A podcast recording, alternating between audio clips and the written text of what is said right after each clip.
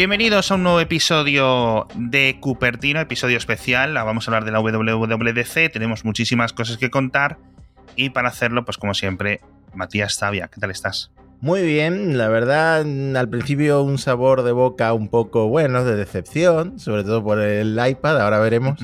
Pero bien, al final creo que sí, que ha sido un buen evento con muchas novedades y que lo vamos a notar cuando lleguen todas las actualizaciones. O en mi caso ya, porque me he instalado todas las betas. el mismo yo, yo no vuelvo, yo vuelvo al carro. Mira que hace poco, hace un mes, mes y pico, me puse el Android 12 según salió en el Pixel la misma noche y me arrepentí porque iba, iba, iba a regular. Pero bueno, nuestra recomendación es que os esperéis a julio, más o menos, en lo que dijo Apple, que saldrán las betas públicas, que será, digamos, pues una versión un poco más pulida de lo que está actualmente en las betas privadas para desarrolladores, ¿vale? Pero bueno, cada uno luego que hagáis lo que queráis, ¿no? no somos vuestros padres. Tengo que decir que las betas mm, van sorprendentemente bien, no se ha roto ninguna aplicación que yo use. De vez en cuando se me ha quedado ahí colgada alguna aplicación en el Mac, He notado un bajón de batería en el Apple Watch y en el iPhone también un poquito un bajón de batería y he notado alguna cosilla que se ha roto. Pero te digo, en el iPhone va súper bien, súper fluido, no se han roto aplicaciones y lo único que me está volviendo loco es que Safari ahora tiene la barra abajo y estoy, ah. siempre, estoy muy acostumbrado a usar la barra de búsqueda arriba, entonces le doy siempre arriba y no pasa nada. Sí, pero bueno, es cuestión de acostumbrarse. Hay que acostumbrarse. Bueno, ahora justo vamos a hablar de Safari, pero rápidamente os comento cómo va a ir el programa. Vamos a ir contando por categoría, tanto por plataforma. En general hemos agrupado un montón de detalles, de cosas que Apple no solo no contó en la keynote, sino que los desarrolladores han ido encontrando una vez que se pueden a indagar dentro de cómo funcionan las aplicaciones, pequeñas sorpresas, pequeños eh, detalles, cosas que a lo mejor eh, Apple contó luego a los desarrolladores, dentro de estos vídeos de documentación, etcétera. Hemos estado escaneándolo. Creo que tenemos más de cuatro páginas de contenido. Sí, madre mía, está casi estamos acabando la quinta, ¿vale? luego os pasamos pantallazo de esto en Twitter, porque si no, no nos creéis. Pero si el episodio de hoy se alarga, esperemos que, lo entendáis, ¿vale? Eh, por cierto, antes de comenzar, un aviso. Eh, ya está el Apple Music sin pérdidas, este lossless disponible, con lo cual algunas canciones ya están en nuestros nuevos formatos de audio, tanto en Dolby Atmos, ¿vale? Para algunas cosas, y luego el formato ese más grande. Es decir, por una parte es, digamos, la presentación de la canción, que eso es el Dolby Atmos, y luego el contenedor en el que viene ese archivo con mayor calidad, etcétera. Así que contadnos qué, qué, opiniones tenéis y lo comentaremos en el próximo episodio. Hay que decir que Audio Espacial eh, está disponible en muy pocas canciones, en plan en hmm. miles de canciones, frente a las millones de canciones que ya se pueden reproducir en audio de alta fidelidad. Eso es. Y también quiero agradecer rápidamente a todos los que estuvisteis en el Twitch, ¿vale? Que fuisteis, me parece que 150, 148, creo que vi la gráfica. Qué bueno. Que está bastante bien, está bastante bien. Además que, pues eso, queremos hacer más cositas en, en, el futuro en Twitch. No sé si me da tiempo en la vida para hacer todos los días algo como hacen estos, pero tampoco espero tener una casa en Andorra para el mes que viene. Así que vamos a ir tomándolo con calma, pero tengo muchas, muchas, muchas ganas de hacer muchas cosas en Twitch. Que por cierto, me envió un strike Apple a las cinco horas de LS por emitir parte de la presentación. Como estaba ahí en una ventanita la presentación y, me envió un strike. Tiene mi cuenta de, de Twitch ya un strike me lo enviaron los, los abogados de Apple en la, la, misma firma que les representa en el juicio contra Epic. Pero es que todo lo que sea promoción de un evento de marketing no tiene sentido que, que lo vayan ahí. Sí, pero bueno, no lo puedo justificar. No sé si a lo mejor lo puedo justificar como un, un trabajo derivativo o algo así, pero bueno, ahí está. No sé, entiendo que tengo tres, ¿no? como en el béisbol, no lo sé. No sé cómo funciona Twitch, chavales, pero vamos, esto es, esto es muy común. Vi un montón, siempre hay, o sea, yo hago estas emisiones en Twitch porque hay un montón de gente haciéndolo y comentándolo y cosas así. Pero bueno, ya, ya iremos aprendiendo para las próximas. En fin, como decía Matías, eh, vamos a comenzar hablando de Safari, que viene con una revolución por dentro y por fuera en todos los sistemas operativos de Apple. Sigue sin estar en tvOS. Esto lo comento porque es como una especie de, dolor, mío interno, que no pongan Safari en la tele, pero bueno, en el iPhone, en el iPad y en el Mac viene con un cambio de interfaz. ¿Cómo lo estás notando tú? Pues se nota muchísimo el cambio, yo creo que es el cambio más grande en interfaz del mucho, mucho tiempo. Y sobre todo se nota que lo que es la barra de arriba, todo, bueno, la interfaz en sí del navegador cambia de color según la, página en la que estés. Entonces es, muy diferente, por ejemplo, a Chrome o en mi caso Edge, que lo tengo siempre en negro, por ejemplo. ¿no? Esto va cambiando un poco de, de color y luego lo noto, no han mencionado nada de que sea más acelerado, de que lo hayan acelerado ni la, ni la renderización de las páginas ni nada, pero yo lo noto más rápido. O sea, me ha sorprendido, estoy planteándomelo. A mí me faltan muchas extensiones que si tengo en Chromium, que si tengo en Edge, pero, pero estoy planteándome el cambio, sobre todo por todo el ecosistema que Apple empieza a llevar también a Safari. Eh, por ejemplo, lo del tiempo de, de consumo de redes sociales como Twitter y tal, que yo tengo limitado para intentar reducir el tiempo que paso ahí, pues si, si estoy en, Edge, puedo seguir usando Twitter todo el tiempo que quiera, pero si estoy en Safari va con el iPhone. no me puedo pasar de cierta. Entonces hay una serie de cosas que Apple está metiendo eh, Safari ahí en, el, en, su propio ecosistema de servicios que, que, me hacen pensar, joder, pues igual me paso Safari. Pues la verdad es que está muy bien. Y comentabas lo de las extensiones, sabe que sepáis que obviamente Safari es compatible con Web Extensions, con ese, digamos, eh, sistema estándar, con lo cual es mucho más fácil desde hace un año aproximadamente para un desarrollador de aplicaciones de Chrome portarlas a Safari con el, limitador de que tiene que pasar por el proceso de aprobación de Apple, que es ligeramente complicado, no tan complicado como la App Store, pero ahí está. ¿Esto en qué nos beneficia? Bueno, pues que en principio eh, el número de aplicaciones, el, perdón, el número de extensiones está aumentando en Safari, lo cual nos lleva a la siguiente gran noticia. Yo creo que uno de los grandes, grandes, grandes eh, anuncios de la presentación, que era extensiones para Safari en iPhone y en iPad. Vamos, locurón. Claro, y esto me lleva a pensar que todo el ecosistema de extensiones de Safari en Mac, que es bastante pobre en comparación con el de Chrome, va a pegar un estallido impresionante, porque claro, ahora tienes ahí al iPhone. Es que ahora tienes de eh, repente mil millones de personas, claro. Claro, estoy esperanzado, esperanzado sobre el, futuro de Safari, que es cierto que mucha gente le gusta Safari, pero yo nunca he logrado hacerme Safari y ahora estoy bastante esperanzado. Sí, dos comentarios sobre esto. Em, bueno, eh, lo de los colores, esto no sé cómo funciona, no sé si Apple interpreta un color automáticamente de la página web que visitas, luego me lo, me lo dices, porque hay una especie de etiqueta web que no es estándar, que Chrome, cuando lo habréis visto quizás muchos navegando, por ejemplo, entras en marca.com y la barra de arriba, el Chrome en, Android, etcétera, se pone del color rojo. Entras en una página web que lo configures, me parece que si entras en Mixio lo tengo configurado para que salga en rosita, ¿no? Pues ese tipo de cosas. No sé si utiliza esa tecnología o no. Y lo segundo, también hablando de Chrome, rápidamente, es que Google, eh, si Apple ha tardado, esto es una presentación muy buena, lo de las extensiones y tal, pero ha tardado 10 años en ponerlo, que ya yo a mí se me había quitado la esperanza, pero al final se ha adelantado a Google. Google no pone extensiones en Chrome para móviles, aunque hay otros navegadores para Android que sí tienen extensiones, como puede ser el caso de Firefox, o navegadores con Chromium eh, alternativos, como Opera y Vivaldi y cosas así. Y la gran sospecha es que Google no lo pone porque entonces, mm, me invento la cifra, 300 millones de personas pasan a utilizar un bloqueador de anuncios. y claro, eso a Apple le puede dar un poco más igual o le puede beneficiar, pero a Google pues no. Esa es mi gran y eterna sospecha, ¿no? De por qué Chrome de Android no tiene bloqueadores y no tiene en general extensiones. Pero bueno, hmm. no quiero alargarnos mucho. Un gran Safari, yo creo que mejor que nunca. Y nos vamos ahora a los mapas, porque, eh, bueno, los detalles tridimensionales que han presentado, increíbles. Es que parece un videojuego lo que se han hecho, tío. Es un diseño muy, muy, muy chulo.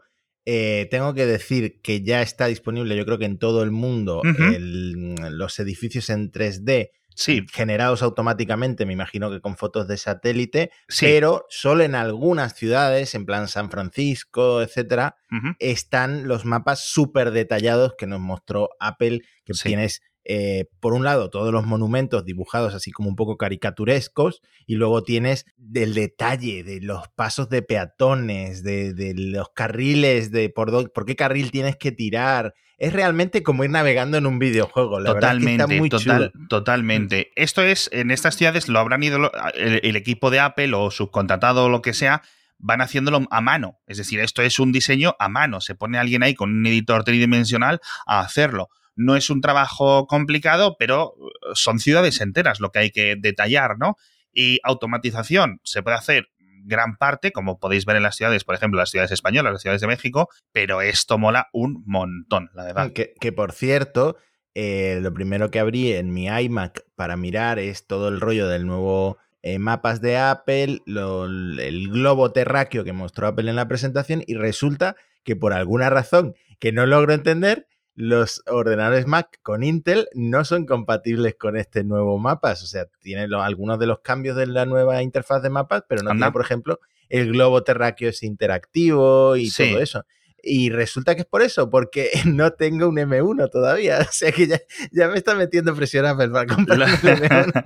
los, los, Mac con Intel no tienen esto. Quizás sea algún tema de gráfico, quizás luego en, en, en la Monterrey punto uno, por ejemplo, lo, acaben añadiendo este, esta compatibilidad, pero bueno, en fin, eh, muy bueno, muy bueno estos mapas, muy buenos, muy buenos y la verdad que a ver si el API se libera o algo y se pueden construir videojuegos o aplicaciones encima de esto, porque de verdad que pueden haber muchas, muchas cosas. Vamos, yo llevo tres o cuatro días pensando en Pokémon Go sobre esto, un Pokémon Go en el que te puedas mover un videojuego similar en el que el mundo sea la pantalla, ¿no? O el mapa, el nivel por el que te puedas mover con tu personaje. En fin, otra mm. cosa también muy interesante, la wallet, la cartera, que han metido un montón de cosas interesantes. Lo primero, como vimos en la presentación, los carnetes de conducir, aunque de momento solo en Estados Unidos. Vamos a ver si llega a otros países más civilizados y menos civilizados, como puede ser eh, en los que vivimos. Yo, la verdad es que esto podría ser un lujo. Tenemos aplicación, tanto en España como en Argentina, como creo que en México también, para tener el DNIs,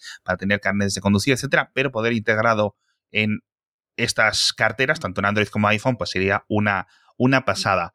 También presentaron todo este tema, obviamente, para, por ejemplo, mm, digamos, tarjetas digitales para las puertas de los hoteles. Esto, cada hotel tiene que mejorar o, instalar, o crear su propia aplicación, conectarse con este API, digamos, programarlo para que esto funcione, ¿vale? No cualquier hotel va a poder ser, no es en plan, escaneo la tarjeta de mi hotel y ya, ¿vale? Es otra cosa más, hay que hacerlo de otra forma, pero no parece muy complicado. Y por último, eh, lo mismo, pero para el hogar. Con lo cual, por ejemplo, eh, comentábamos hace unos episodios lo del Nuki, pues Nuki, por ejemplo, podría programar que en vez de yo abrirlo a través del botón de HomeKit o yo poder abrir la cerradura a través del botoncito o a través de la aplicación, me puede dar una tarjeta, yo voy al wallet, lo pongo cerca del cerrojo automático y me abre. Podría ser, ¿no? Así que eso queda chulo, la verdad. Esto era el paso lógico de lo que hicieron de la llave digital del coche, que, creo que lo, tienen mm. dos coches en el mundo, una cosa así. Y, ojalá, ojalá lo veamos en España, en Europa, con el nuevo DNI este europeo, que podamos ir con básicamente con el teléfono y nada más. Exacto, el pasaporte, lo que sea, por si se te olvidan las llaves, te olvida la cartera y todas estas cosas, siempre viene muy, muy, muy bien. A mí me ha salvado el culo bastante. Más cositas. Otra de las grandes, eh, digamos, novedades buenas, buenas, buenas, FaceTime, que pues, pues, llegó con una gran sorpresa que es soporte web para otras plataformas. Es decir, FaceTime llega a Windows, FaceTime llega a Android, no como aplicaciones nativas, pero sí como aplicaciones web. Oye, esto también muy, muy, muy esperado, ¿no? Hmm, eh, FaceTime, de hecho, yo creo que es la aplicación más beneficiada con iOS 15. Sí, puede ser. La que más funciones nuevas tiene. Lo de Mm, a ver, cuando empezaron a hablar de, los enlaces de invitación para Android y para cualquier PC desde la web, pensé que a lo mejor iban a abrir un poco también mensajes, que lo iban a hacer multiplataforma, sí, sí, sí, pero no, se ha quedado en eso, se ha quedado básicamente en un enlace como cualquier otra aplicación de. Un enlace de Hangouts o de Zoom, etc. Que puedes añadir al calendario y tu contacto, si tiene un Android, si tiene un PC con Windows, simplemente le da ese enlace, abre la web y, empieza a chatear contigo por FaceTime. Que hicieron una demo con un Android súper feo, inventado por Apple, que tenía, no tenía marcos, tenía remarcos. O sea, tenía marcos gigantes, tenía notch. Eh, era el Android más feo que he visto yo en mi vida. Pero bueno. Apple, eh. siendo, Apple siendo Apple. También quitaron la rejilla, bueno, perdón, también pusieron una rejilla uniforme, por ejemplo, para cuando estés haciendo llamadas en grupo, ¿vale? Tener la gente colocadita ahí. Digamos que en este caso sí acertamos en el bingo. Dijimos que pensábamos que, que, FaceTime podría ir un paso más hacia Zoom y es lo que ha ocurrido. Ya no van a estar, van a seguir estando los cuadros bailongos estos, como les digo yo, las caras ahí dando vueltas como si fuera eso una feria, pero lo puedes tener en una rejilla estática que yo creo que es mejor. Sí. Ah, bueno, dos cosas sobre esto. Primero, eh, lo de los burbujas está flotando, como tú has dicho. Eh, ahora tienen eh, FaceTime soporte de audio espacial. Entonces, si tú tienes, por ejemplo, unos AirPods, unos AirPods Pro, pues escuchas a tus contactos a los otros participantes de la videollamada según su ubicación relativa en la pantalla. Qué bueno, eso está guay. es un añadido chulo. Y acerca de lo otro, de lo del parecido con Zoom, también han añadido la opción de, eh, ellos le llaman modo retrato, la opción de difuminar o de ah, desenfocar el fondo. Como, como, pasa en Zoom, pasa en Skype, etcétera. Para, que no vean, ahí la ropa sin planchar y esas cosas, ¿no? Solo vean tu cara enfocada, que bueno, está bastante bien. Para no tener sí. eso. sí, ah, y bueno, y un micro y, el filtro para el micrófono, para que no se oiga el ruido típico. Sí, es opcional, tú puedes activarlo y solo, solo oyen tu voz sobre el contexto, hay un ruido de fondo. Y luego puedes hacer lo contrario. Si quieres que el, Justo. tus contactos escuchen el contexto en el que estás, pues hay otra opción que se llama eh, Wide Spectrum, espectro amplio del sonido, digamos, que te permite que escuchen lo que ocurre a tu alrededor. Eso es. Yo creo que en general bastante bien, simplemente por estas funciones, pero es que Apple fue un poco más allá. Puso unas cosas muy chulas para compartir pantalla. No solo para, digamos, compartir pantalla lo que estás viendo en este momento, sino para poder ver series y escuchar música o ver películas, etcétera, a la vez con la gente que estéis en FaceTime. Esto es, obviamente, una función que ya está en algunas herramientas de videollamada o algunas extensiones de navegador, etcétera, pero poder tenerlo integrado dentro del sistema operativo pues esto va a hacer que sea un petardeo poder ver Netflix o poder ver, bueno, Netflix no, en este caso, de momento no lo anunciaron, pero poder ver una serie, una peli de Disney Plus, escuchar una canción o una lista de reproducción con tus amigos mientras estáis todos en FaceTime, esto mola mucho, mola mm. mucho. y esto es, algo que, esto es algo que mucha gente joven hace, o sea, yo no me incluyo entre esta gente porque tengo a mi mujer en mi casa, pero, este, pero, esto es algo que muchísima gente hace, ¿no? Llamar a alguien para, por videollamada para ver una película incluso sincronizándola manualmente, ¿no? En plan, vamos a darle al Venga, pausa, pausa. Y, ahora se sincroniza y lo bueno es que Apple ha, abierto una API para todos los desarrolladores que quieran incluir esta función. Sí. Se llama SharePlay, ¿no? Sí, comentaron, o sea, aparte de Disney Plus, HBO, Twitch, que también puede ser una cosa muy buena para verlo con tus amigos, no solo verlo en directo, sino verlo con tus colegas, que al final es la gracia también en muchas ocasiones, y TikTok, que esto lo voy a usar yo con mi mujer, pero vamos, o sea, horas. Que por cierto también hay una opción de compartir pantalla, y me recuerda lo que tú decías, que ojalá Apple hiciera algo más, em, más para la, empresa, ¿no? Más para... Y bueno, compartir pantalla a través de FaceTime en cierta forma lo acerca un poco a Zoom y lo acerca un poco a, otras plataformas que han triunfado durante el confinamiento. Es como una especie de AirPlay a través de FaceTime, por mm. decirlo de alguna forma. Con lo cual yo creo que, es muy chulo. Y muy útil cuando tu madre no sabe hacer algo ah, en el iPhone. Claro, y, simplemente le dices, pues ponme pantalla que te explico paso a paso. Exacto, lo típico que pues antes tenías que apuntar con el móvil a la pantalla y yo te voy diciendo, ¿no? Pues eh, algo así. Eh, nos vamos al App Store, ¿vale? Por ejemplo, Venga, la App Store, no hubo novedades de, comisiones y ¿Alguna decepción por ahí? No dijeron, no ha habido apenas flexibilización o no ha habido nada realmente. Tampoco es que Apple se haya enrocado públicamente en su postura, pero simplemente han decidido como si no hubiera ningún tipo de disputas. Ni lo han comentado ni para arriba ni para abajo, ni han cambiado las comisiones, ni han dicho nada. Y los cambios que hemos visto en las políticas, salvo alguno que comentaremos, pues más o menos todo sigue igual. Una cifra obviamente muy interesante, dijeron que 230 mil millones de dólares han pagado a los desarrolladores. Recordemos, esto siempre yo lo veo desde un punto de vista alternativo. Los desarrolladores han recibido 230 mil millones, es decir, que muchas veces Apple lo cuenta como si fuera el dinero que ellos le da. Somos nosotros, los consumidores, los que pagamos a los desarrolladores, ¿no? Y, esto, significa comparado con la última cifra que creo que teníamos de 170.000, son 60.000 millones de dólares, en este caso, en los últimos 12 meses. Con lo cual, lo que significa es que en total han ingresado unos 85, 86 mil, con lo cual en los últimos 12 meses la App Store para Apple ha generado unos 25 mil, 26 mil millones de dólares. Esto es muchísimo dinero. Es, cuesta más, esto es más que una casa en Madrid, ¿vale? Con esto puedes comprar por lo menos dos casas en Madrid. Para que os hagáis una idea de cuánto dinero es. No, es, una barbaridad. Pero bueno, este tipo de cifras luego seguramente influyan en, en otras cositas, pero vamos a centrarnos, que si no, nos liamos. Se van a poder emitir reembolsos por parte de las aplicaciones, es decir, lo van a poder programar, vas a poder solicitarlo, vamos a verlo dependiendo de, aplicación a aplicación, pero igual que te das de alta y pagas desde la propia aplicación, vas a poder también mm, solicitar los reembolsos directamente. Que esto era un proceso, tenías que hablar con, con Apple, Apple te decía, estimado, vamos a, a, revisar tu caso y te vamos a ayudar en esto era un poco coñazo. Sí, la gente acaba poniendo eh, reseñas de una estrella en la App Store, etc. ha sido un caos durante tantísimos años, de hecho es que te extraña tanto que, que haya tardado tanto en llegar, pero bueno, vamos a ver cómo se implementa porque esto puede ser algo muy, muy chulo. Y por cierto, sobre esto de los reembolsos, un cambio en las normas muy interesante en la App Store es que cualquier aplicación que te permita crear una cuenta, como cualquier aplicación dentro de la App Store, para seguir dentro de la, dentro de la tienda de, de aplicaciones de Apple, va a tener que ofrecer toda la opción de cerrar la cuenta. Que esto es una función que incluye el RGPD, la GDPR, pero que digamos que Apple globaliza.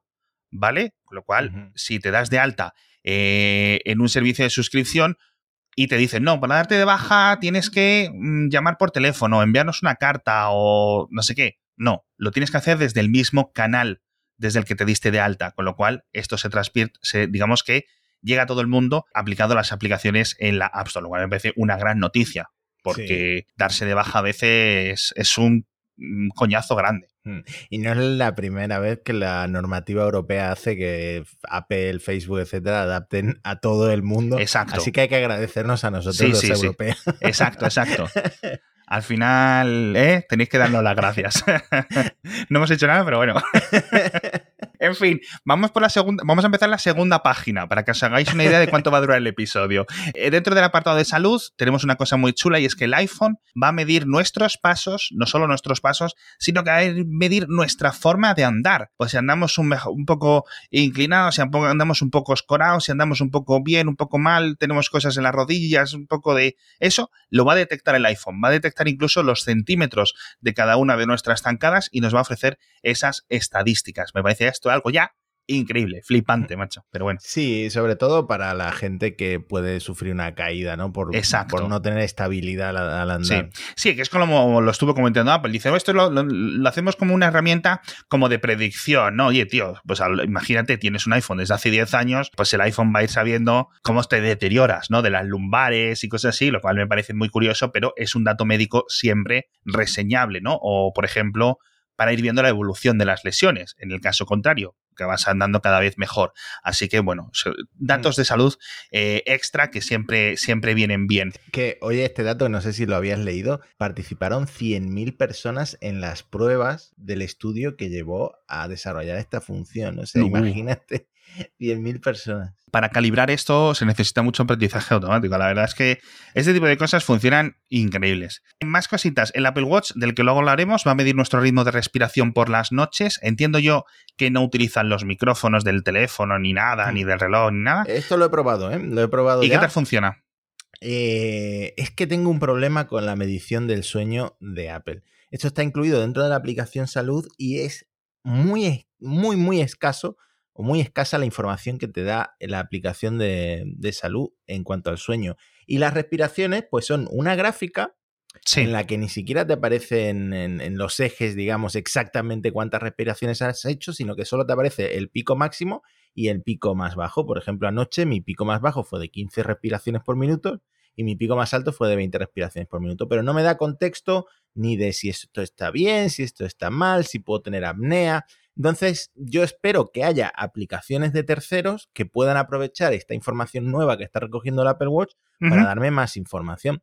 Pero bueno, a mí mm, precisamente datos de sueño y de, apnea, de respiraciones, etcétera, me encanta que lo hayan incluido en el Apple Watch. Sí, Y luego lo típico que añaden en Estados Unidos, que a lo mejor algún momento llega, que son eh, poder eh, tener tu historial clínico disponible dentro de la aplicación de salud, pero para esto los, los seguros o los hospitales tienen que actualizar, digamos, su infraestructura, conectarse con todo lo que es el Health Kit o como se llame, y esto pues lo típico, que quizás lo veamos en 2037, ¿sabes? Estaremos en Marte y con estas cosas realmente sin, sin, tener. Pero bueno, hablando de servicios por Internet, las funciones de iCloud yo creo que fueron una de las cosas más también más mejoradas. Nada en almacenamiento realmente, esto no cambió, no aumentaron a más de 2 barra 4 terabytes el límite, no aumentaron el mínimo gratuito ni nada, aunque ahora hablaremos un poco de espacio, pero quizás lo más interesante fue esto de iCloud Plus, que a mí me pareció de las cosas, de nuevo, más interesantes de toda, de toda la gala, por decirlo de alguna forma.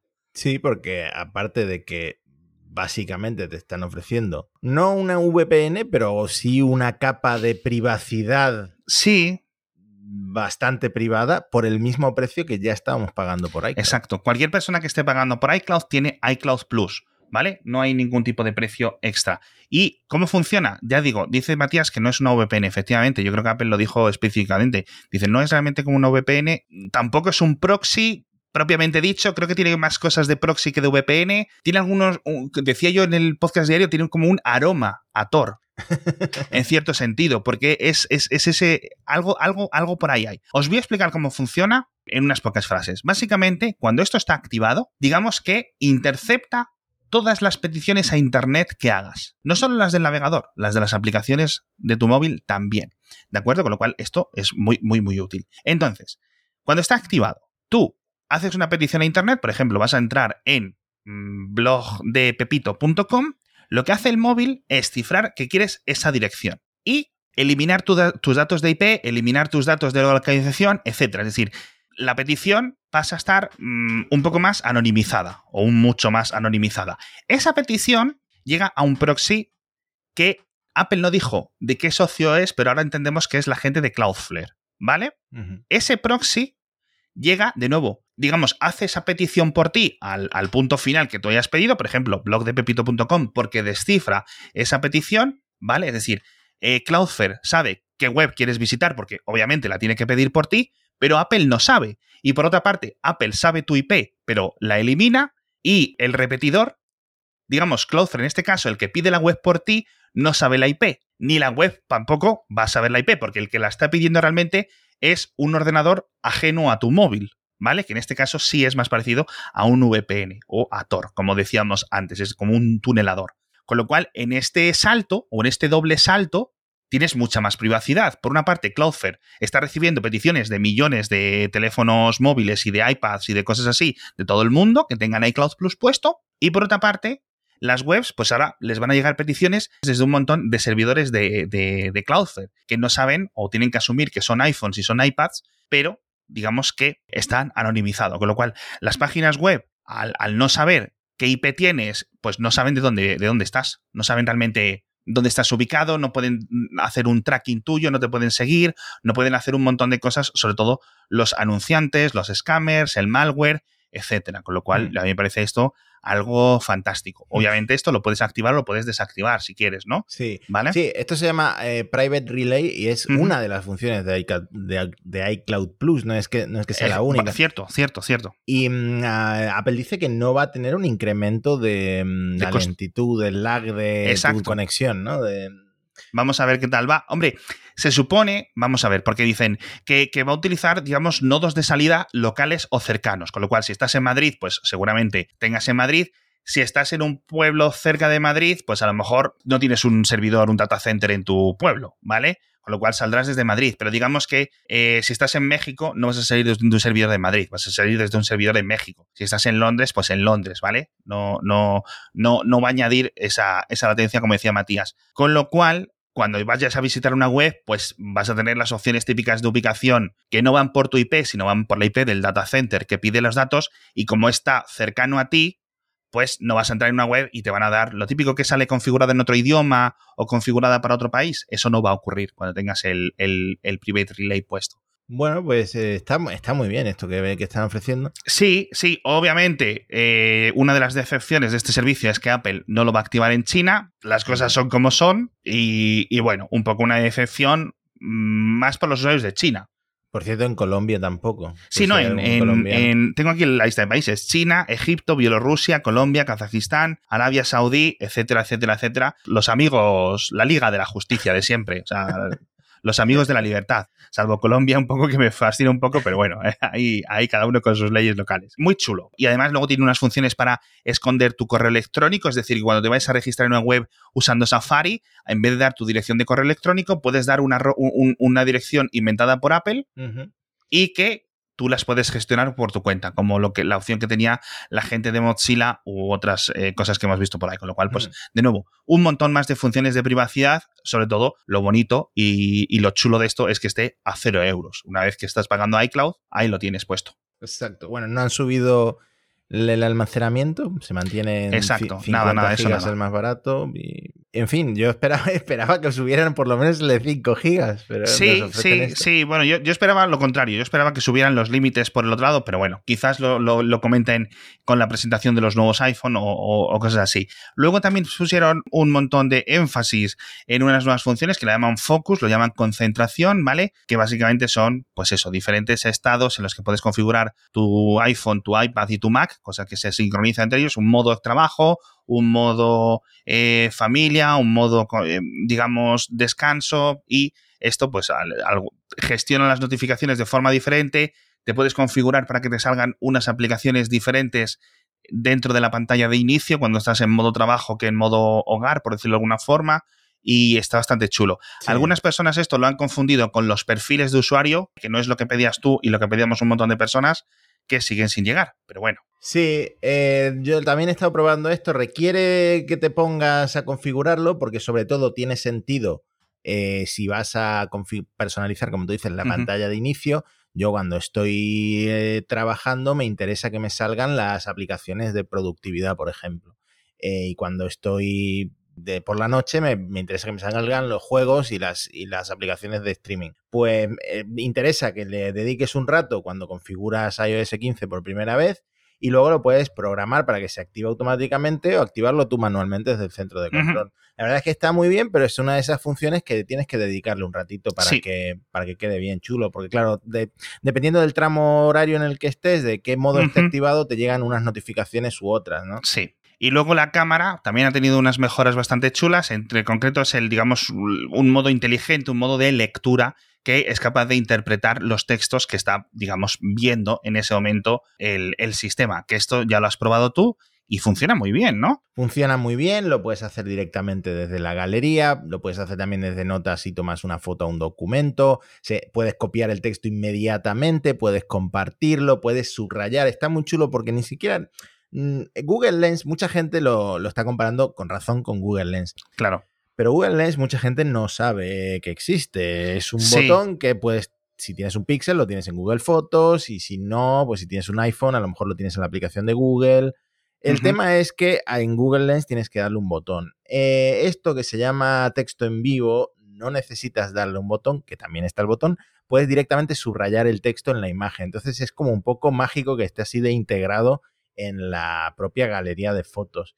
Y funciona muy bien, lo he estado comparando con Google Lens precisamente. La transcripción, eh, aunque sea mi ejemplo, el ejemplo que subí a Twitter es una pizarra de un bar que ni siquiera estaba el texto perfectamente manuscrito y lo reconocía prácticamente todas las palabras sin ningún problema. Sí. Y es, es, muy cómodo. Yo creo que sí que se va a usar bastante, por lo menos yo pienso usar bastante esto para hacer fotos, de papeles y tener eh, documentadas todas las facturas, etcétera. Sí, no sabemos. Esto se hace obviamente dentro del dispositivo, es decir, la interpretación la hace el propio procesador, no va a la nube, con lo cual, obviamente, pues mucho más, mucho más privado y mucho más rápido. Eh, con lo cual no sabemos a partir de qué teléfono realmente está disponible, ¿vale? Entiendo que pues si tenéis un 6S, un 7, pues quizás estas funciones no estén, pero Quizás sí, no lo sabemos. Ahora lo iremos sabiendo. Eh, llevamos 36 minutos más o menos. Tenemos que ya dar el salto al iPad, pero ahora vamos a meter nuestro patrocinador, con lo cual imagináis todo lo que queda de episodio. También vamos a comenzar la tercera página. Y nuestro patrocinador, Matías, abre la lata es Aquarius, que quiere que recuperemos eso que nos mueve. Y yo entiendo que a ti también, Matías, lo que, lo, que, lo que nos mueve son las ganas. Al menos yo tenía muchas ganas, por ejemplo, de hacer este episodio. Tengo muchas ganas de hablar contigo todas las semanas para Cupertino, para Elon, etcétera. Me, motivan a, seguir intentando, a seguir reintentando, como dicen los de Aquarius en el anuncio, todo aquello que nos impulsa en nuestro día a día. ¿no? Al final hay un montón de cosas que dices tú, qué rollo, ¿no? Y lo tienes que hacer por puras ganas. Esa lucha por, por superarnos y aunque, bueno, pues algunas cosas no, no, salgan como esperaban. Pero bueno, igual que hicimos durante la presentación, nos tomamos un descanso, nos tomamos un Aquarius, que yo creo que me vi una botella de litro entera, nos reponemos, recuperamos las ganas, porque cada vez que lo reintentamos significa que no nos rendimos y que siempre podemos dar un poco más. Así que ya sabes, recupera las ganas de seguir intentándolo con Aquarius para recuperar eso que nos mueve. Y Matías, ¿eso que nos mueve es el iPad? ¿O qué es? Bueno, el iPad yo creo que es lo que menos me movió de todo el evento, ¿no? a mí me movió que... pero para mal.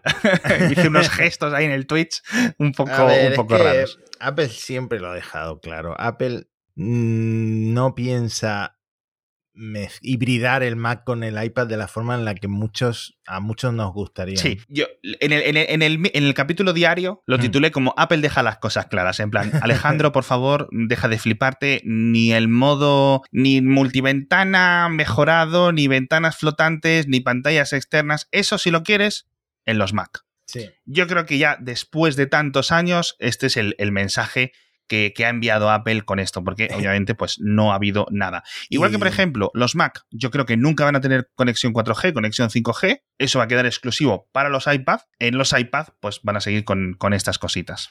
Es que empiezo a pensar que lo que Apple quiere es que compremos los dos dispositivos. ¡Hombre, Matías! ¡Ahí! Acabo de caer del guindo. Anda, que. Pero bueno, en fin, iPadOS 15, por cierto, soporte para el iPad Air 2, que miré la fecha ahí, es de octubre de 2014. Esto es una pasada, una absoluta pasada, un dispositivo que cuando salga iPadOS 15, el oficial, etcétera, en septiembre, octubre, va a tener siete años. Eso sí, hubo algunas mejoras en la forma de, digamos, de separar las ventanas, ¿vale? Yo creo que más intuitivo ahora, con lo cual eso se, se agradece. Ya digo y repito, nada de cambios en pantallas externas, ni dos pantallas, ni modo pantalla completa, ni que se adapte a la pantalla, ni nada. Va a seguir en el modo fijo de ahora. Tampoco hay mejoras en la aplicación de archivos, así que eh, con eso nos quedamos las cosas. Pero yo creo que sí, quizás una de las grandes cosas que esperábamos es que por fin se va a poder utilizar un iPad para poder enviar aplicaciones a la App Store. No han puesto Xcode en el iPad, que quizás era la ruta un poco más obvia o más pedida por los desarrolladores. Lo que han hecho ha sido mejorar Swift Playgrounds, esta especie de Xcode Junior, por decirlo de alguna forma, y permite compilar y permite enviar directamente a la App Store, con lo cual yo creo que entre esa aplicación y, digamos, otros entornos de desarrollo, por la que no quiera programar directamente en, en Playgrounds, pueda programar en otras partes, pues yo creo que, por ejemplo, el VS Code y cosas así, yo creo que, que esto ha mejorado mucho. Sigue siendo una pantalla muy reducida, con lo cual a ver quién programa en 12 pulgadas, pero oye, ahí está la opción, ¿no? Sí, y quizá lo más pro que hemos visto en el iPad, esperando a lo mejor como te dije en el episodio anterior, un Final Cut, esperando nada, nada. esperando algo de Adobe que sorprendiera, pero nada, lo más pro. Exacto, yo creo que es lo más, lo más profesional. Por cierto, los desarrolladores van a poder, digamos, actualizar sus aplicaciones ahora con iPadOS 15 con nuevas APIs para que los usuarios podemos navegar con las típicas las flechas de teclado y con el tabulador, como podemos hacer en escritorio, etcétera, pero tienen que, que hacerlo, no es una cosa que el sistema operativo interprete eh, mágicamente. Y el iPadOS, igual que macOS, añade un modo de bajo consumo que reduce el reloj del procesador y el brillo de la pantalla. Que esto me sorprende que no tuviéramos un modo de bajo consumo en el iPad. Hmm.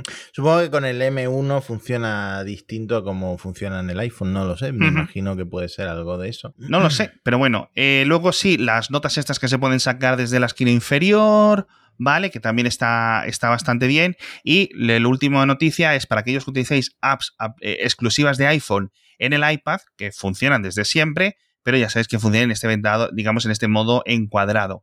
Bueno, pues ahora las aplicaciones van a estar en modo horizontal.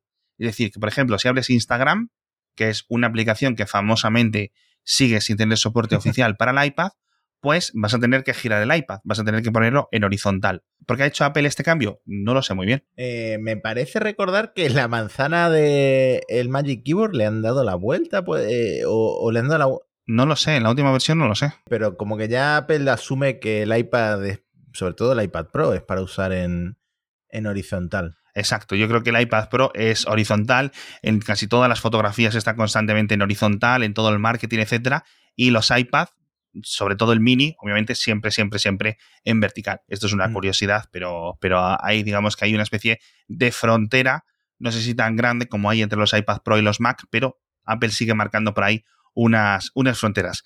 En fin, nos vamos a la estrella de la noche, al iPhone, porque también eh, mantiene un buen soporte para teléfonos anteriores. Eh, nos sorprendió dejando soporte por tercer año consecutivo para el 6S, que es un móvil de 2015, para el 6S Plus, obviamente, para el SE de primera generación y el iPad Touch de séptima generación, con lo cual móviles de 2015-2016 siguen teniendo soporte, lo cual es un montón. Decía Antonio Sabán el otro día que esto significa que hay iPhones que han tenido más versiones de iOS con soporte que Macs con macOS. ¡Qué locura! ¡Qué locura, tío! Sí, el iPhone 6S es un campeón, mi padre lo sigue usando, aquí en casa tenemos otro. Es increíble ese móvil cuánto dura. Sí, nosotros tuvimos uno por casa, me parece que un... No, no era un 6, no era un 6S, era un 6, era un 6 mm. Plus. Claro, y si esto lo pones en, en perspectiva, comparando con Android, mm, entonces. Claro, claro. Sí, sí, sí. O sea, estamos hablando. A ver, obviamente, un 6S con iOS 15 no va igual que cuando lo compraste con iOS 11 o con iOS 10 o con el que tuviera, ¿no? En esa época. Pero bueno, va, ¿de acuerdo? Con un cambio de batería y manteniéndolo bien cuidado, el iPhone debería de seguir funcionando bastante bien. De nuevo, un sistema operativo más moderno, como siempre, requiere más recursos, las aplicaciones con el paso de los años van engordando, pero bueno, está bastante bien. Una de las funciones de software, de todas formas, que implementaron es el resumen mañanero de notificaciones, que esto a mí me parece bien. Digamos mm. que cuando tú te levantes, digamos que agrupa todas las presentaciones una especie de resumen y puedes ahí verlo un poco de un vistazo, en vez de tener ahí un poco un cacao. Sí, bueno, dices mañanero, pero también se puede programar por la tarde ah, y, a la, hora que tú quieras. O sea, los vampiros pueden seguir utilizando los, los iPhones. y este, el problema que tengo es que eh, hace un par de años o tres años yo lo que hice fue desactivar las notificaciones de absolutamente todo. O sea, yo no tengo notificaciones ni del trabajo ni del email y ni me he acostumbrado porque, bueno, es un, es un estado de higiene mental importante quitar pues todas las notificaciones. Pero, pero bueno, quizá ahora le vuelva a activar algunas Twitter, por ejemplo, y tal, para que me lleguen el... Fíjate que yo Twitter es la que quité. Hace un año o algo así, mm. quité todas las notificaciones de Twitter y las otras sí, por ejemplo, Telegram y cosas así, sí las tengo activadas sin ningún tipo de problemas, pero, pero Twitter lo quité y ahí no vuelvo, vamos, ni a tiros. Ya, ya, ya bastante tiempo estoy dentro de la aplicación como para encima estar una notificación con cada me gusta o con cada respuesta y cosas así. Nada, locura, locura. A ver si con el resumen vuelvo a activar yo alguna. Eso es. Bueno, vas a poder silenciar también las notificaciones, ¿vale? Muy parecido a lo que hacemos con las alarmas por las mañanas del móvil. Las vas a poder silenciar una hora, las vas a poder silenciar las de esa aplicación durante un día entero, ¿vale? Con lo cual eso está bastante bien y lo puedes hacer desde las propias notificaciones, no tienes que hacer ninguna configuración, digamos que son eh, mutes o silencios eh, temporales en este sentido. Luego, ya vimos que Apple mejoró el sistema de copiar y pegar en iOS 14 y en iOS 15 lo mejora un poco más con una cosa que llaman eh, el, pegar seguro, ¿no? El secure paste. Eh, eh, digamos, la situación actual con iOS 14 es que si tú, por ejemplo, tienes algo en el portapapeles y vas a una aplicación de estas que te la lee por si tienes alguna URL como TikTok o Reddit o tal, que te acuerdas que hubo un montón de, drama hace unos meses por esto, y, digamos, acceden a ese portapapeles, el iPhone te daba una notificación, te dice, oye, TikTok ha accedido a tu, a tu portapapeles. Bueno, pues lo que hace el nuevo sistema es que tú, o digamos, las aplicaciones no tengan acceso al portapapeles hasta que tú no inicies la función de pegar técnicamente y, digamos, mm, físicamente con tu dedo. Qué bueno. Que me parece algo, de nuevo, chulo Así que guay, sobre todo para que la implementen las aplicaciones de los bancos, por ejemplo, o las aplicaciones donde suele haber información un poco más confidencial. Y que no se quede ahí y vayas pasando de aplicación en aplicación con eso ahí en el portapapeles y lo vaya copiando todo el mundo, que normalmente no se utiliza para nada. Ya digo, la mayoría de las aplicaciones lo utilizan, que es por si tienes una URL pegada y la puedas pegar, por ejemplo, los navegadores, Chrome también creo que lo hace, etcétera. Pero bueno, por cierto, muy útil. Los que no queréis actualizar a iOS 15 podéis seguir en iOS 14. Creo que esto es la primera vez que Apple lo hace. No forzarte al paso a una nueva versión completa y van a poder seguir enviando parches, con lo cual va a haber dos rutas, iOS 14 y iOS 15. Yo incluso si estuviera en un móvil soportado viejito, un 6S, un 7, un SE, etcétera, yo seguiría por esta ruta porque recordemos que al final se van engordando. De momento, unas semanas, ¿vale? Cuando lo presenten oficialmente en septiembre. No vaya a ser que iOS 15, pues de repente empiece a ir con alguna cosa rara, o la batería te dure más, o te dure menos, etcétera pero si tampoco veis ningún cambio brutal y Apple te parchea las cosas de seguridad, no veo motivo para dejar iOS 14, sobre todo con, móviles un poco más antiguos. También vamos a poder cambiar el tamaño de las, de las letras o digamos de las tipografías por cada aplicación por separado, no simplemente por unos ajustes generales del sistema, lo cual es una gran, gran, gran ventaja, ¿verdad? Sí. Y para aquellos que imprimáis, que esto entiendo que también viene en el iPad, el diálogo de impresión ahora es un poco más sencillo. ¿O cómo explicarlo? Digamos que cuando tú vas a imprimir una cosa, el sistema este no ha cambiado, pero la interfaz, en vez de tener que estar entrando y saliendo de los menús de la interfaz de, impresión, lo tienes ahí todo más, mucho más puesto, con lo cual es un poco más, más sencillo, sobre todo cuando quieres seleccionar el tipo de papel, la orientación, eh, esas cosas no tienes que estar ahí entrando y saliendo. Simplemente pim, pim, pim, le das a imprimir y listo. Lo cual yo creo que es una gran noticia. Y una de las cosas que más me ha sorprendido es que los iPhone van a permanecer visibles a lo de a la aplicación de buscar mi dispositivo o a buscar mi, incluso cuando estén apagados.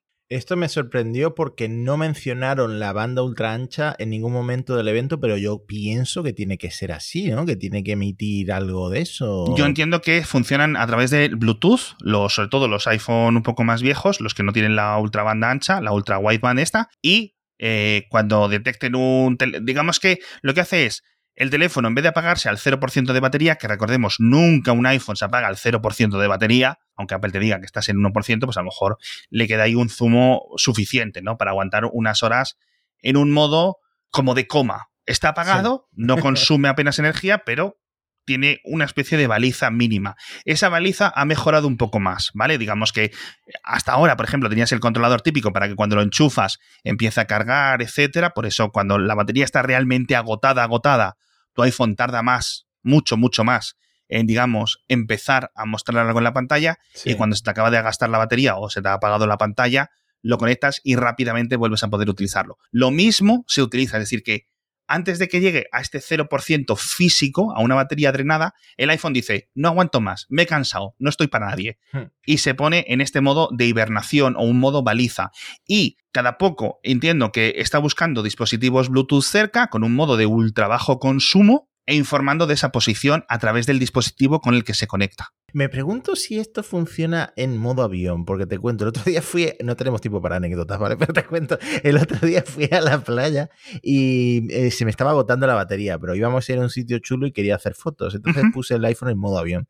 Y luego pensé, si me robaran el iPhone en la playa, creo que ni siquiera tendría el encontrar mi iPhone. Pero bueno, anécdotas. Pues eso tengo que mirarlo cómo, cómo se puede hacer, porque no sé si se puede desactivar el modo avión remotamente.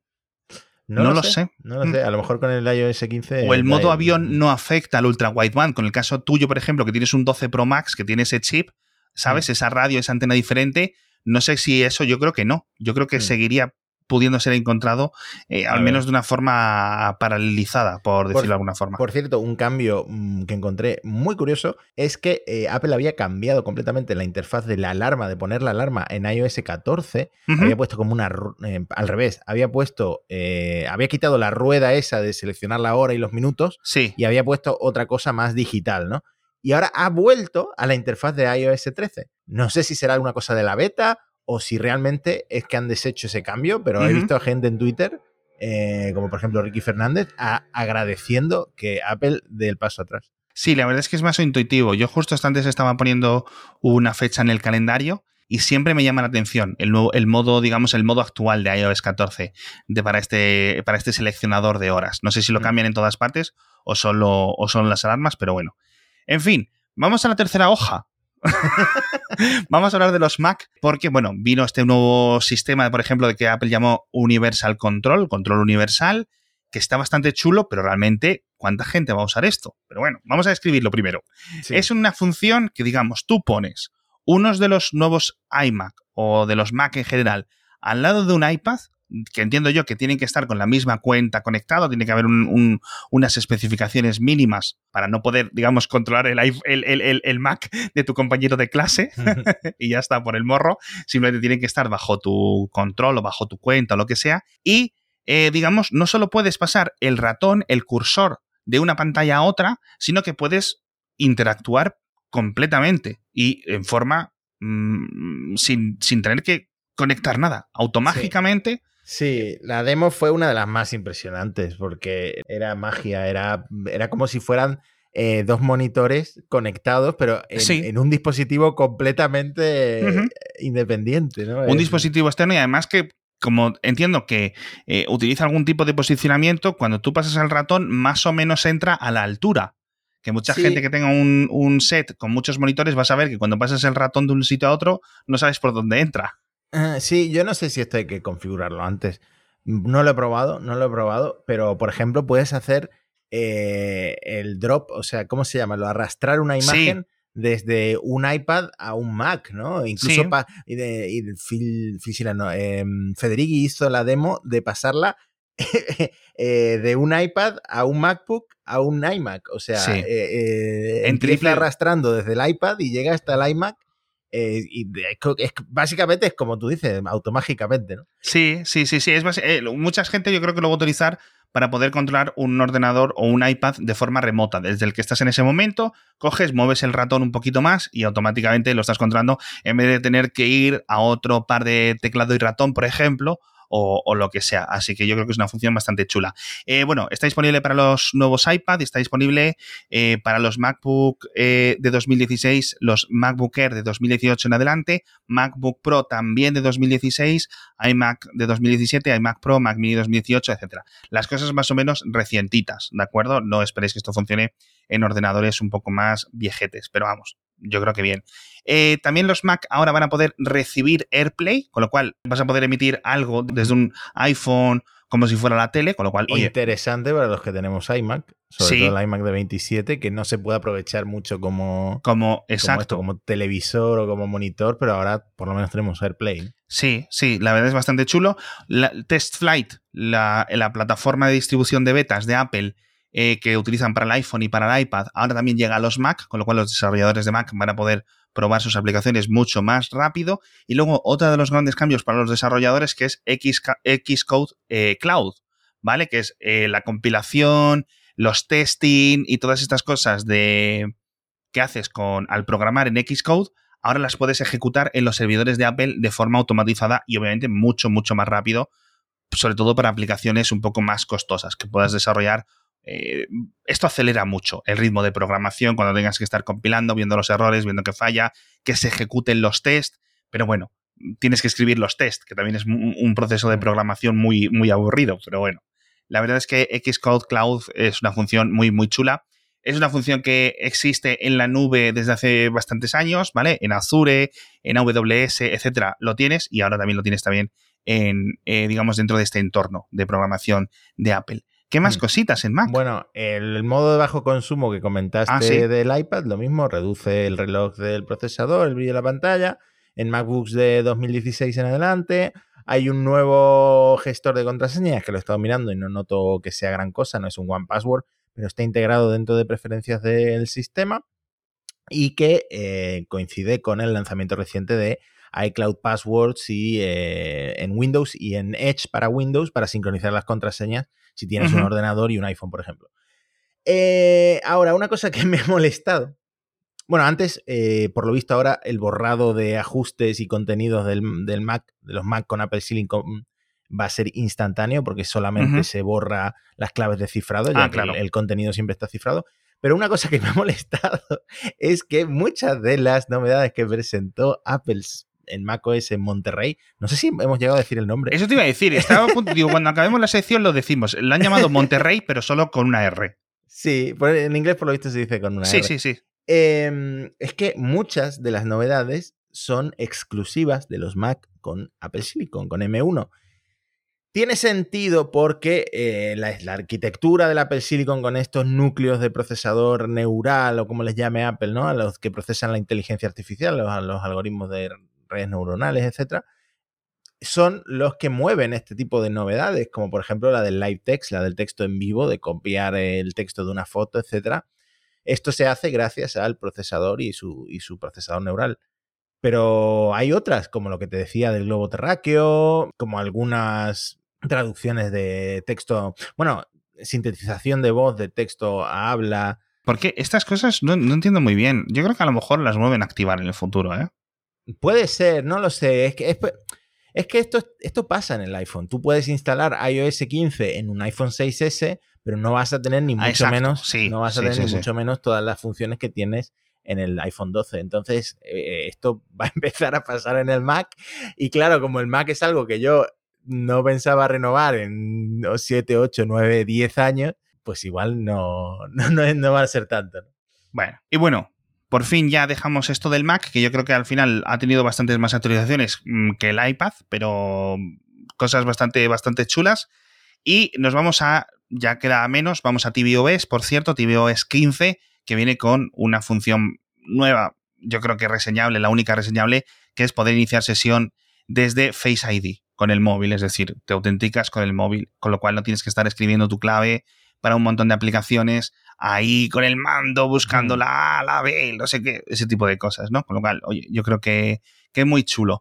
Y bueno, eh, ya digo, en, cosas de tele, la verdad es que mm, sin, mayor novedad. Al final este Home OS rumoreado no, no llegó. Y en el caso de WatchOS, sí hay algunas cosas, yo creo que un poco más eh, destacables, ¿no? Mm, por ejemplo, han renovado la aplicación esa que antes se llamaba Respirar, ahora se llama, bueno, es una aplicación de mindfulness, de atención plena, con un par de ejercicios, el, mismo de respirar y otro de reflexionar, o sea, te ponen una animación y reflexionas sobre un pensamiento. Te pone a pensar, te, envía a la esquina. claro, son ejercicios de mindfulness que, bueno, es, es, algo que está, no solo está muy de moda, sino que se se aplica mucho para la salud mental, sobre todo en temas relacionados con el estrés. Eh, luego mm, me esperaba más esferas del reloj, pero solo hay una nueva que es con fotos en modo retrato. Está muy chulo realmente porque si tú le haces una foto en modo retrato a tu pareja o a tu perro, entonces eh, la hora sale por detrás de su cara, digamos. Es como que, que aprovechan ese mapa de profundidad para poner la hora un poco como en perspectiva y queda muy, muy chulo. Queda chulo, sí. Queda muy elegante. Puedes poner varios temporizadores a la vez, que es algo que curiosamente no podías hacer, lo puedes hacer con Siri, que yo normalmente en el reloj uso muchísimo Siri. Y lo del ritmo de respiración que encontrábamos antes y en general todas las novedades de salud que comentábamos antes. Lo que no ha habido es el, mercado de esferas que tienen otros fabricantes de relojes para crear tus propias esferas, ¿no? Sí, yo creo que de nuevo llega un momento en el que podemos perder un poco la esperanza de que esto realmente ocurra. Hay suficientes, ¿eh? Para mí hay suficientes. No me quejo de las que hay. Pero, quién sabe, ¿no? Siempre los desarrolladores pueden tener ideas bastante chulas. Bueno, esto en cuanto a tvOS, WatchOS, macOS y todas estas cosas OS. Nos vamos a Siri, que quizás lo deberíamos haber comentado antes, pero bueno, una de las grandes novedades también es que llegará Siri a herramientas o digamos a dispositivos de terceros de otras compañías a nivel de domótica. Apple lo puede licenciar bajo algún tipo de programa eh, específico, etcétera, y pues vas a poder comprar en el futuro cerrojos o termostatos o cámaras o cosas que digamos puedan conectarse con Siri de forma remota a través de el propio dispositivo en vez de a través de algún dispositivo específico de Apple, lo cual es una muy buena noticia, yo creo. Sí, Sí, sí, sí. Así que muy chulo. Siri, las mejoras que le han metido, la verdad es que son importantes. El procesamiento en el propio dispositivo hace que algunas peticiones eh, vayan mucho más rápido, ¿no? Que, teniendo que mandarlo a los servidores. Yo creo que la mayoría de las peticiones lo, vais a sentir mucho más rápido. Quizás mm. no más listo, pero mm. el, técnicamente es más listo, porque ahora sigue el contexto de la conversación como Google Assistant. Cierto, cierto. No lo he comprobado y no sé si fiarme porque Siri sigue siendo la hermana tonta de, los asistentes. Siri es Siri y los otros son los otros y ya está. No hay mucho que decir. Pero bueno, seguramente sí. para el próximo episodio te prometo probarlo. Sí, y otra cosa que he leído, creo que se la leí a Edu en Twitter, es que le puedes poner, digamos, no cosas de calendario, pero sí como elementos clave para dentro de unas horas. Apaga las luces a las 10 de la mañana, o enciéndelas a las 10 ah, de la mañana, o apágalas a las 10 de la noche, o baja las persianas, o cosas así, que queráis, digamos, programar, pero sin programar. Es algo que va entre el recordatorio y el, el, añade al calendario y estas cosas que yo creo que vienen, vienen bastante bien. Sí. Así que está bien porque, oye, pues es, más inteligente. Luego, el sistema de atajos también ha tenido un montón de mejoras, tanto en los iPhone como en los Mac, a donde llega la aplicación de atajos. De momento va a ser compatible con esto de Automator y cosas así. De hecho, si abrís un archivo de Automator en, atajos de Mac, por decirlo de alguna forma, lo va a ser capaz de interpretar, lo va a pasar a su, a su formato. En iPad y en iPhone mejora un poco la librería, es toda la interfaz un poco más sencilla. Recordemos que hay algunos atajos que son muy, muy, muy complicados con un montón de pasos, ¿vale? Y bueno, podéis hacer algunas cosas nuevas. Y creo que lo más chulo es que los atajos son compatibles con los scripts que tengamos programados, como es Automator, con lo cual creo que se van a poder hacer cosas eh, relativamente chulas para aquellos que tengáis ganas de echarle esas horas a, que todo quede guay, pero si hay alguna función. Recordemos que estos atajos no dejan de ser como los macros típicos de ofimática. Así que yo creo que esto puede, puede darle un poco más de, vidilla a, a, los Mac, no porque creo que haga más cosas que Automator, que no lo creo, pero sí porque te puedas traer las librerías y atajos y cosas que tengas ya preparados en el iPad, te los puedas traer al Mac, por ejemplo, ¿no? Así que chulo. También acerca Automator no era una aplicación cercana a todo el mundo y, y, eh, es mucho más. Sí. Es un poco, Automator eh, distingues un poco los que llevan en Mac más de 20 años, por decirlo de alguna forma, y los que llevan en Mac 5 mm, años es si conocen o no, o desconocen un poco Automator, yo creo. Hmm. Así que nada, y con esto de los atajos nos eh, cerramos. Creo que no se nos escapa nada. Seguramente vayamos sabiendo nuevas cosas con el paso de los días, con el paso de las semanas y con el paso de las betas, sobre todo, os iremos contando las cositas. Hemos echado de menos un poco de realidad aumentada. Apple no comentó nada específicamente en el evento, más allá de esta interpretación de texto y cosas así pero hay algunas cosas nuevas que han presentado, como por ejemplo la captura de objetos. Bueno, esto creo que sí lo presentaron en la, en la, keynote. Sí, es, es, bastante impresionante, pero no es para el usuario final, sino para el, eh, la gente que se dedica ¿no? a, hmm. eso, a capturar objetos en 3D para cualquier eh, cosa. Exacto, con lo cual quizás alguno de estos desarrolladores haga alguna aplicación de cámara que te permita capturar un objeto tridimensionalmente utilizando la cámara del iPhone, que creo que hay algunos por ahí pero que entiendo que ahora van a ser un poco más exactos. También incorpora, pues eso, para que los desarrolladores puedan hacer captura de manos, para ir viendo cómo se mueven los dedos. Obviamente esto todo está en preparación de las futuras gafas o las cosas que saque Apple, porque esto obviamente va a tirar mucho por este, por este cambio, ¿no? Por este mundo. Y no ha habido hardware, no ha habido nada de hardware. Cierto. ¿Que le dijo algo Gurman a Proser? Sí, pero se esperó a que terminara el evento para lanzar la pullita. Ah, ¿sí? nadie con autoridad había dicho que fueran a lanzar un MacBook Pro. ¡Ostras! Porque Procer había dicho lo del MacBook Pro y mucha gente por lo visto vendió su MacBook para comprarse el nuevo. Yo he leído el titular ese que algunas personas, no sé, es lo típico como cuando el periódico dicen Cabreo en las redes sociales. ¿Cabreo de quién? Porque si son tres personas, parece que ah, son tres millones. Pueden ser tres personas perfectamente.